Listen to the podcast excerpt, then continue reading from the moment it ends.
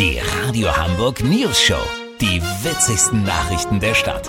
Mit Olli Hansen, Jessica Burmeister und Peter von Rumpold. Äh, Guten Tag. Die VDAP, die Vereinigung Deutscher Autoposer, hadert mit der Mobilitätswende. In einem offenen Brief fordert sie von den Ampelkoalitionären Ausnahmen für ihre Klientel in Betracht zu ziehen. Olli Hansen ist beim VDAP. Olli, was befürchten die Autoposer durch die Mobilitätswende? Naja, Peter, also die CO2-Emissionen müssen runter. Dessen sind sich Kevin Protze und Mustafa Karagöz im Klaren.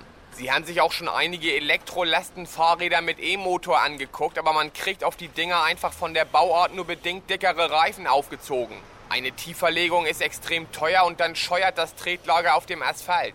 Der erhoffte Funkenflug blieb aus. Das ist auch nicht cool, oder? Nein, Bruder, ich hab probiert mit Lastenfahrrad bei Innstadt der Jungfernstieg. Bruder, alle haben doch nur gelacht. Naja, gelacht haben die Leute vorher auch. Das hast du nur nicht gehört. Ja, es muss ja auch nicht gleich das Lastenfahrrad sein, aber es gibt doch auch äh, schnittige E-Autos. Ja, aber die sind eben viel zu leise. Und ohne Auspuff kann man die Auspuffanlage auch nicht modifizieren. Die Forderung an die neue Koalition vom VDAP ist, sich dafür einzusetzen, dass Autoposen bei der UNESCO Weltkulturerbe wird. Das würde bedeuten, dass es dann mit weitreichenden Ausnahmegenehmigungen unter Schutz gestellt würde. Oh, bitte nicht. Die Wahrscheinlichkeit, dass das kommt, ist gering, Peter. Lass so machen. Mustafa und Kevin arbeiten gerade an einem Modellprojekt mit alternativen Kraftstoffen. Sollte der 400er AMG Mercedes von Mustafa mit dem Shisha Liquid in der Geschmacksrichtung Waldmeister Banane zu einer spektakulären Fehlzündung gebracht werden, könnte das der Durchbruch sein. Dann melde ich mich nochmal. Habt ihr dann exklusiv, okay? Ja, vielen Dank, Olli Hansen. Kurznachrichten mit Jessica Burmeister.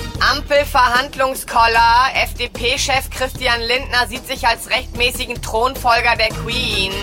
Umbenennung. Robert-Koch-Institut heißt künftig ein Jahr lang Roberta-Koch-Institut. Hamburger Gefängnisse. 55% der Inhaftierten haben keinen deutschen Pass. Ja, ist ja nicht schlimm. Braucht man im Gefängnis ja auch nicht. Das Wetter. Das Wetter wurde Ihnen präsentiert von Hartz IV heißt jetzt Bürgergeld. Mit verbesserter Rezeptur. Bürgergeld von Ampel. Mmm, lecker. Das war's von uns. Wir hören uns morgen wieder. Bleiben Sie doof. Wir sind es schon.